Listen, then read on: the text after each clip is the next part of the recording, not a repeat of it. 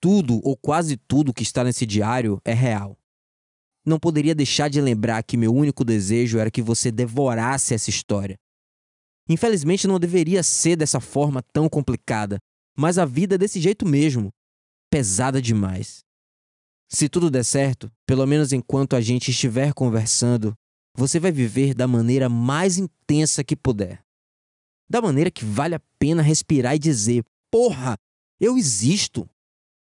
Isso quer um conselho? Pelo menos agora, não embarque em nenhum avião. Olá, clientes do voo 1829 com destino a Rio de Janeiro, Santos Dumont e demais conexões.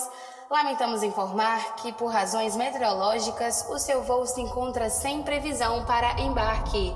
Pedimos desculpas e agradecemos. Como diria Nietzsche, sem a música, a vida seria um erro. Chegou aquele momento, o dia D, o incômodo, a crise, o terrível e desolador vazio. Se você está lendo isso agora, é justamente porque a maior dúvida lhe consome. Não se engane, você não é especial. Todo mundo passa por isso. O nocaute frente àquela grande pergunta. A porra da pergunta que faz todo mundo ficar perdido sem saber para onde ir. O sentido da vida. Te peguei agora, não é mesmo? Se você tiver paciência, eu te conto. Mas já que vamos ter essa conversa, precisamos combinar uma coisa. Você vai fazer de tudo para não desperdiçar seu tempo daqui em diante e parar de ter essa vida plástica, medíocre e sem emoções verdadeiras. Eu não estou dizendo que sua vida não tem nada de interessante. Eu estou dizendo que você não está aproveitando 100% da sua capacidade de arregalar os olhos, se contorcer como um bicho em frenesi e apreciar a viagem a 1656 km por hora. Infelizmente, é o que a maioria das pessoas fazem. Elas esquecem que estão viajando no espaço em cima de uma pedra e que essa viagem tem dia e hora para acabar. E não adianta tentar o contrário nós vamos acabar ficando amigos com o avançar das páginas. No fundo, no fundo, eu até quero isso. A essa altura, é a única coisa que nos resta. Então, respire, mas por favor, para o seu bem, não me entregue seu coração. Todas as pessoas que fizeram isso acabaram sofrendo. Para nós dois, essa história vai ser diferente.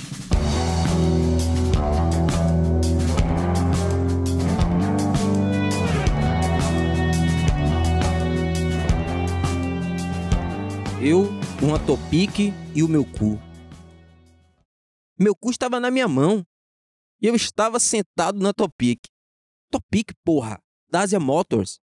Se pronuncia Topic. Depois veio a besta, da Kia e a Towner. Pesquisa no Google aí que você vai entender. Não é da tua época, claro. Quem andava entre Itapuã e Estela Mares vivia consumindo esse tipo de transporte clandestino. Só para você se situar. Aquela esquina da cidade, geograficamente falando, é assim: Itapuã, Estela Mares, Praia do Flamengo e pronto, acabou o mapa. Depois é o aeroporto, que fica em Lauro de Freitas. Lauro de Freitas é outra cidade, é tipo Guarulhos e São Paulo. Porém, dá pra ir andando de tão perto e pela praia. Eu cresci com o barulho das turbinas como trilha sonora dos meus dias. A proximidade do aeroporto sempre me deu um medo da porra. O avião passava baixinho pelo areal de Stella, e depois daquele acidente de 1996, quando o Fokker Sendatam voou 402 caiu em cima das casas, onde 99 pessoas morreram depois que a aeronave decolou.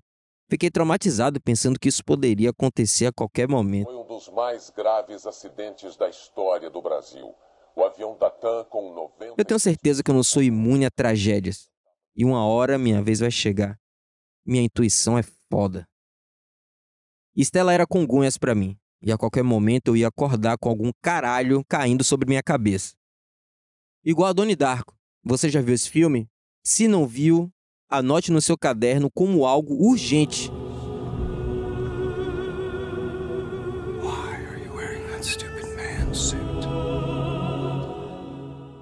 Estela Mares fica na puta que pariu 2, em relação ao centro comercial da cidade de Salvador. Marca aí no mapa do Google um alfinete na barra em Ondina ou no Rio Vermelho e use a régua até Estela para você ver. Longe, né?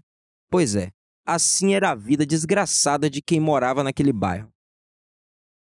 Para quem viveu no centro de Salvador e só ia para Estela Mares ou Praia do Flamengo para pegar uma praiazinha marota, esse papo sobre a Topic é completamente fora da realidade. Mas basicamente o trajeto é o seguinte: depois da Sereia de Itapuã tem um ponto de ônibus. Você já ouviu falar do acarajé da Cira? De longe, o mais gostoso de todos. A uma altura dessas do campeonato, eu espero que você saiba o que é um acarajé. Isso é uma das coisas que não dá para explicar. Acarajé é uma das divindades culinárias que possuímos e é um crime não conhecer. Não se pode viver sem passar por essa experiência. A vida fica incompleta. Toda vez que se escuta a palavra acarajé, o natural é salivar automaticamente e ir atrás. Apenas. Enfim, no ponto depois da sereia, você pega a Topic a certa distância do farol de Itapuã. Salvador tinha um bocado de locais para observar as embarcações que iam nos invadir no período colonial. Esse era um deles.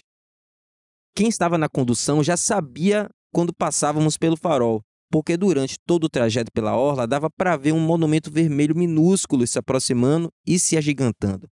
Claro, considerando que você saiu de uma ponta a outra da cidade. É como uma parada sensitiva, saca? Feche os olhos e sinta aquela coisa enorme passando por trás de você.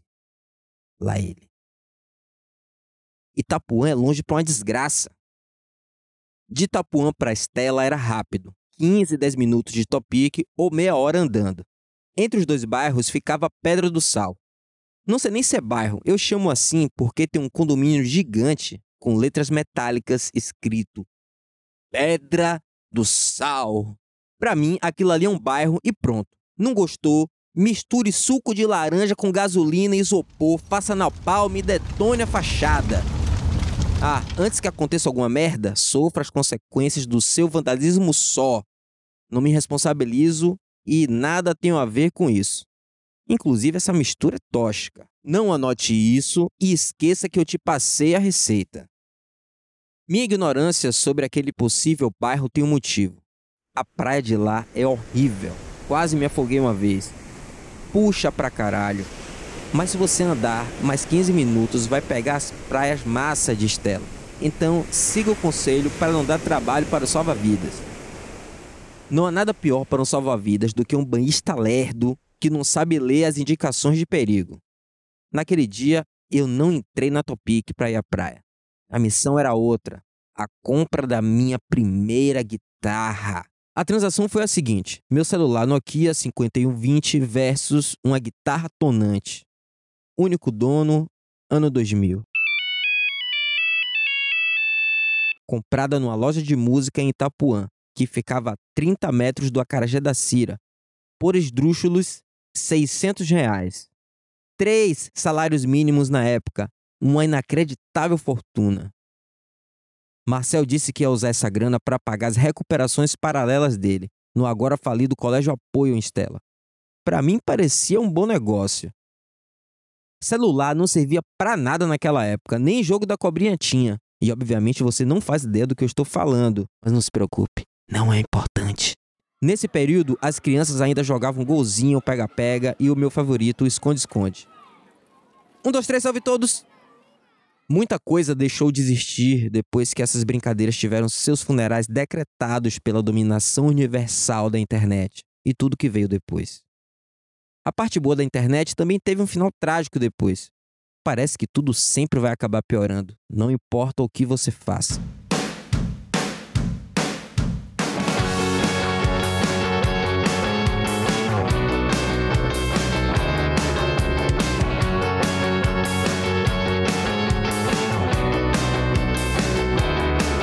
Eu já havia tentado conseguir uma guitarra antes. Pedi de aniversário, Natal, Dia das Crianças e o caralho. A muito custo, meu pai me deu um violão tonante. Porém, eu queria mais, eu precisava de mais. Meu pai, chamo ele dessa forma por mera formalidade, mas na realidade eu nunca tive pai. Ele só patrocinou parte da minha infância a um custo altíssimo. Foi o único filho da puta nessa história que nunca me apoiou para a via artística. Eu lembro muito bem dele dizendo que não ia me dar uma guitarra porque eu não tinha voz para cantar. Eu logo emendei no diálogo dizendo: Young Malmsteen era mudo e mesmo assim era um dos maiores guitarristas da história. Você tá prestando atenção, né? Tá porra nenhuma. Malmsteen não é mudo não, você enlouqueceu? Eu é que fui sempre muito desenrolado na argumentação. O que importa é que ele ficou sem palavras, mas ainda assim não me deu o instrumento de presente.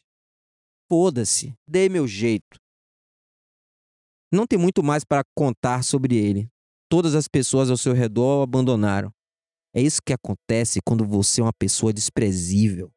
De um jeito ou de outro, o mundo vai fazer com que você sofra a pior penitência possível: o completo abandono.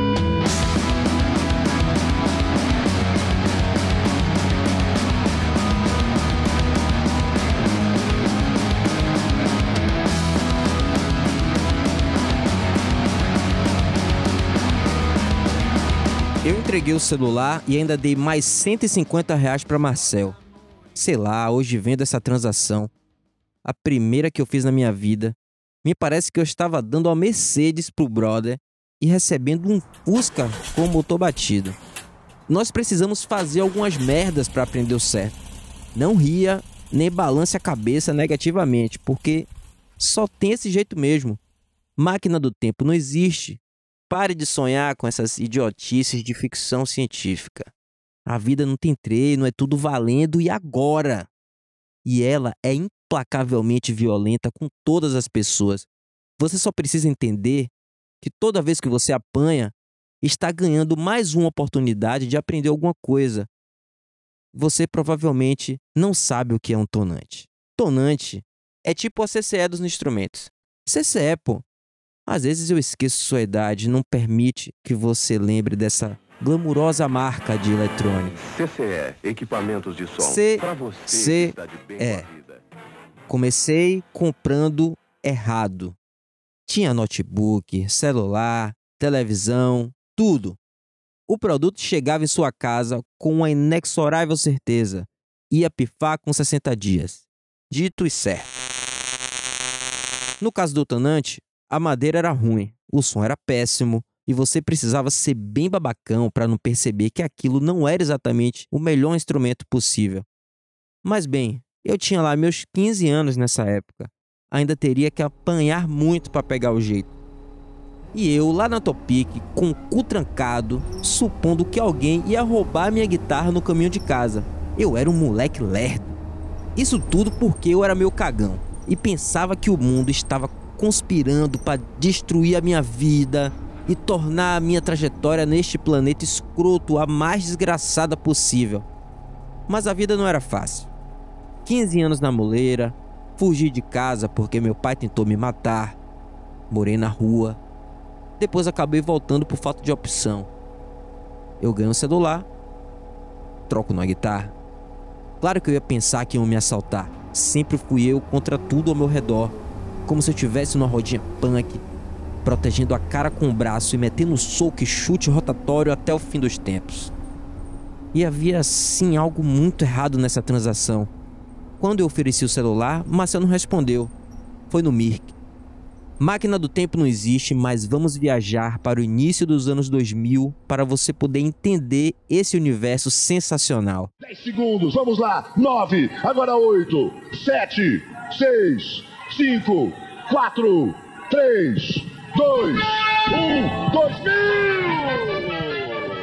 Antes do MSN, nós usávamos o Mirk. Antes do WhatsApp, a gente usava o MSN. E antes do Mirk, não existia internet. É daí que eu venho. Quando eu nasci, a internet, entre aspas, não existia. O mundo era absurdamente diferente. O Mirk basicamente era um programa que você fazia login num determinado servidor. Esse servidor podia ser nada mais, nada menos que o computador na casa de um pivete de 12 anos administrando os dados dos entrantes. Não era eu não, minha internet era uma desgraça. Mas pelo menos eu tinha, o que era um luxo para a época.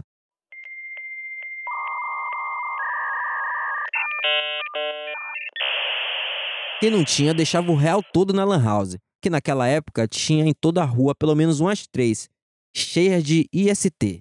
Era só colocar o pendrive no USB que você levava um vírus mortal para casa. Além disso, você podia personalizar todo o programa.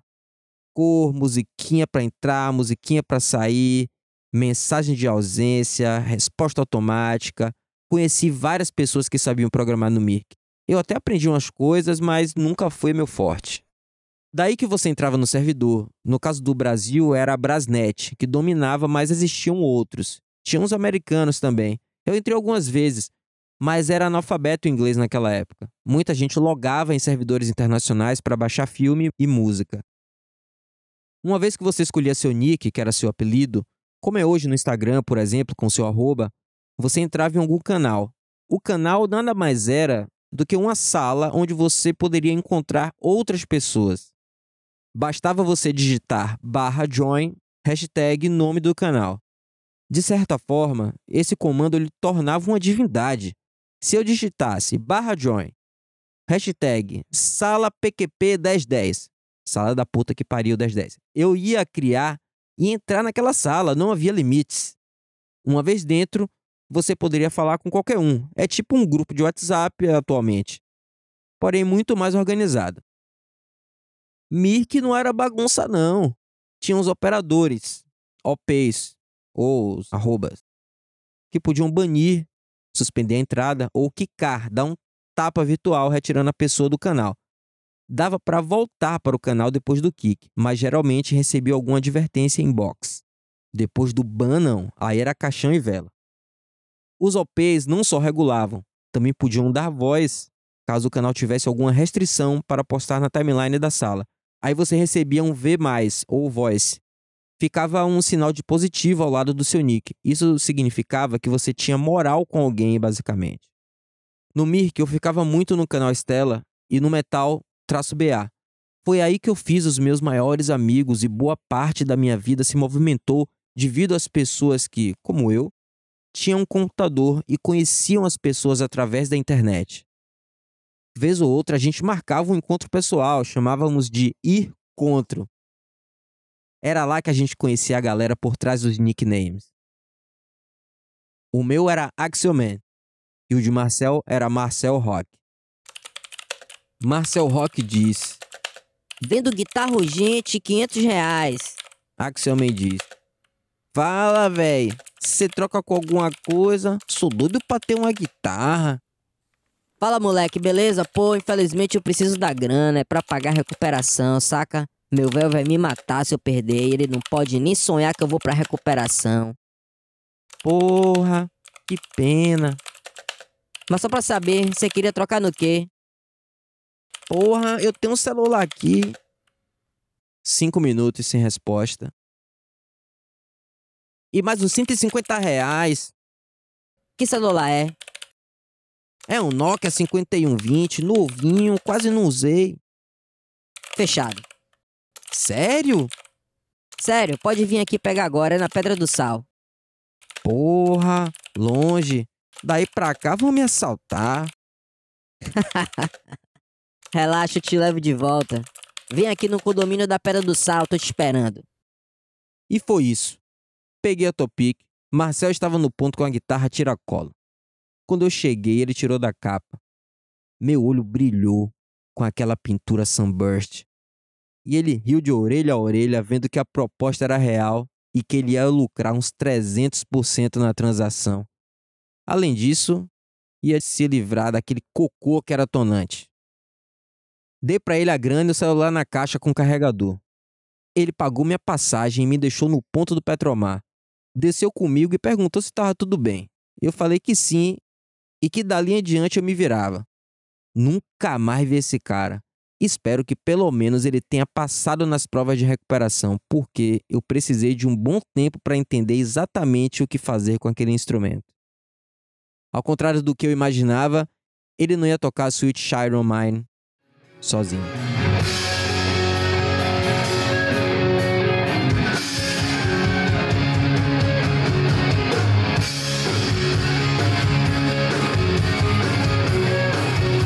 Patrick foi uma das primeiras pessoas que eu conheci quando mudei para Estela Mares.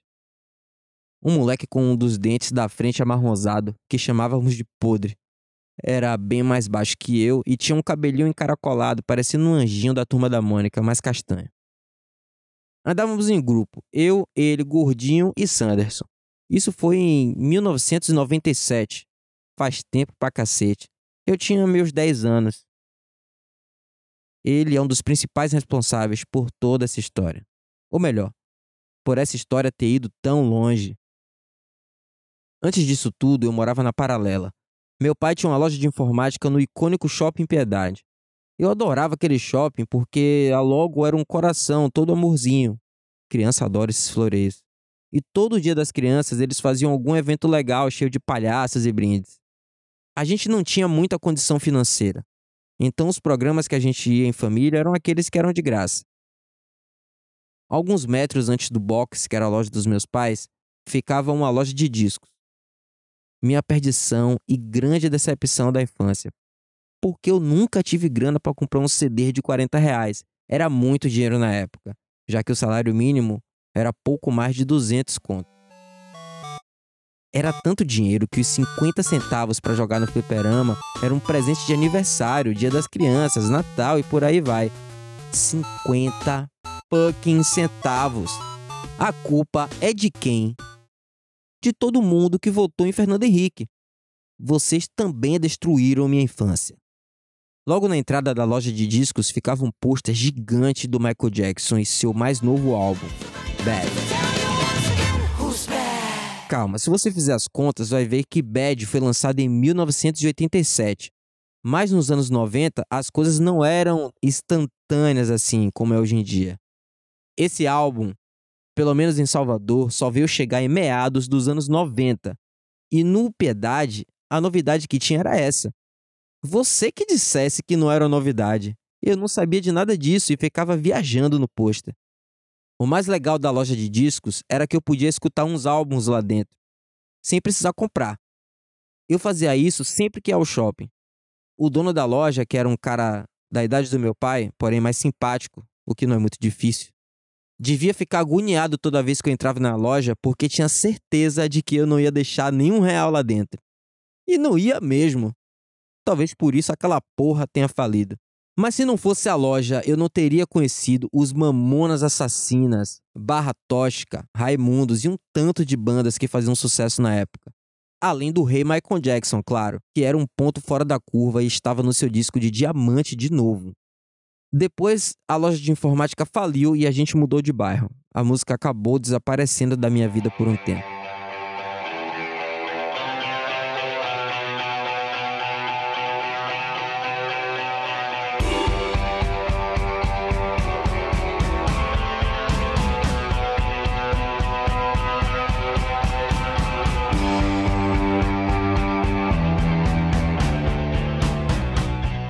Quando eu cheguei na quadra do Petromar, enquanto meu pai discutia sobre a aquisição do imóvel, a utilização do FGTS, eu nem sabia o que era o FGTS na época. Os IPTUs em atraso e mais um tanto de coisas burocráticas que envolviam a compra do imóvel. Tive a oportunidade de conhecer os guris. Eles me ensinaram uma brincadeira que consistia em se transformar magicamente em um automóvel e sair dirigindo pela calçada, dando uma volta inteira na quadra enquanto segurávamos um volante imaginário. Depois, quando eu já morava lá, a brincadeira ficou mais divertida. Naquele mesmo ano, eu ganhei um posto do Gugu do Dia das Crianças. Ganhei uns carrinhos, tendo o meu preferido um Mercedes C180, que posteriormente se tornou meu sonho de consumo. Toda vez que brincávamos, Patrick me pedia o carrinho emprestado. Eu nunca deixava, era um ciúme doido. No fim, acabou que ele nunca brincou com a Mercedes. Um dia eu cheguei em casa e minha mãe me mostrou o carrinho com toda a parte plástica derretida enquanto abria o lixo da cozinha. A história que me foi contada é que algum líquido corrosivo fez aquilo e o carrinho estava à toa pela sala. Eu só fiz chorar. E até hoje nunca vi um carrinho daqueles vendendo, nem na internet, nem em qualquer outro lugar. Nunca contei para Patrick sobre o final trágico da Mercedes. Depois desse dia, aguardei o posto do Gugu numa caixa e aquela brincadeira virou uma memória distante. O avô dele, seu Olímpio, tinha uma caixa de som Watson de 100 watts. Eu tinha uma guitarra tonante 2000 Sunburst e um outro vizinho, Duda, tinha um cabo P10. Juntando tudo, dava para fazer um som. Eu tocava nas cordas e o som saía nas caixas, como se fosse mágica. A partir desse momento, eu oficialmente me tornava um guitarrista. Sério, depois que a gente terminar essa conversa, vou te pedir a especial gentileza de visitar Patrick para agradecer. Ele me prestou a caixa por dois anos. Dois fucking anos. Os vizinhos ficavam putos porque eu ficava tocando até altas horas da madrugada. Tocava não, tentava. Vou te dar a manha para você ver o trajeto que eu fazia para chegar em casa. E para você ir lá agradecer a Patrick por mim. Pegue uma Topic em Itapuã ou no Aeroporto Internacional 2 de Julho e peça para descer no Petromar. Chegando lá, tem uma entrada que deveria ser uma portaria, mas a galera da Petrobras, que começou essa empreitada de associação dos moradores, ligou foda-se logo de início e qualquer um pode entrar. São cinco ruas, nomeadas da seguinte forma: via A, via B, via C, via D e via coletora. Nunca entendi esse nome. A principal era a via B, que é a que você vai ver de cara após descer da condução. Vinha descendo. Aí você passa uma quadra à sua esquerda e uma quadra à sua direita. Cada uma delas tem até 30 casas e cada quadra tem um número único no condomínio. Menos a minha, que tinha uma de número igual na via coletora, e nela morava Mari Cedrais, que no Mirk era Nana Rocking Roots. Depois dessa primeira quadra da esquerda, tem uma entrada. É a via A. Seguindo a via A direto, você saía do condomínio por um caminho super deserto. Lá dava num condomínio muito menor, que tinha umas cinco casas na época. Eu só vim conhecer esse lugar muitos anos depois, quando eu conheci Elinho. Ele morava lá. Na hora certa, vou te apresentar ele. Voltando ao Petromar, nada a ver essa ordem de nome das ruas. A via A se comunica com todas as vias nessa ordem: B, C, D e coletora. Na via B, eu morava na quarta quadra. Não vou dizer a casa para você não apertar no interfone à toa perguntando por mim. Patrick morava na casa F3 e Duda na E5. Quando eu saí de casa, eles ainda moravam lá, mas isso faz muito tempo. A respeito da guitarra, demorou muito tempo para eu realmente tocar algo.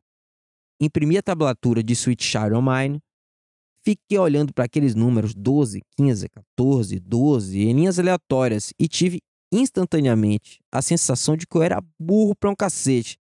Se você nunca viu uma tablatura, toma aí esse código, vai entender o meu desespero. São números, são linhas. Sei o que significam números. Linhas são linhas. Por quê? Isso não significava nada musicalmente para mim. Não era só ler aquilo e automaticamente eu virava o slash? Porra nenhuma. Não tinha Google naquele tempo pra gente desvendar a charada. Era cada um se fudendo, solitária e desesperadamente e pronto. Os buscadores eram KD e o Alta Vista, e a internet era só mato. A única coisa boa que eu descobri na época era que Goku ia virar um macaco gigante louro no Dragon Ball GT, que estava sendo lançado no Japão. Grandes merdas, porque depois de uma eternidade eu assisti o Dragon Ball GT e percebi o grande desserviço que foi para a imaculável história daquele anime, mangá.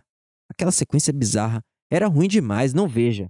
Dragon Ball Super é infinitamente melhor. Duda, obrigado Duda. Me viu no meio da quadra 222 embaixo da amendoeira que fazia sombra para os carros, com a guitarra na mão, fazendo tudo errado, com um milhão de papéis voando, e me salvou. As linhas você lê de baixo para cima. São as cordas. Os números são as casas. É isso então? Obrigado, velho. Eu nunca ia adivinhar. Foi a primeira música que eu toquei. Na metade da velocidade, mas ainda assim, porra, a primeira música que eu aprendi a tocar foi Sweet of Mine. Um minuto de aula e eu estava pronto para botar para fuder. Eu e minha tonante Finder. Aquela derrota em formato de compensado e elétrica ruim. Numa pintura pior ainda e que para qualquer desavisado parecia uma guitarra, mas era só um pedaço de pau desgraçado.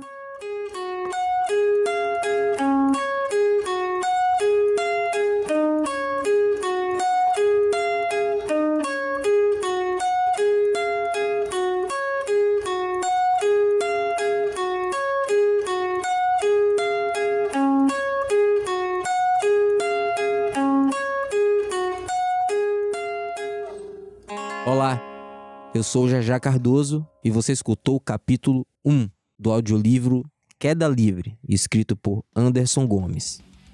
Para adquirir o livro físico, acesse andersongomes.shop. Este episódio utilizou trechos de músicas das bandas Automata e Origan, Sérgio Franco Filho, Silas Fernandes e Vivendo do Osso.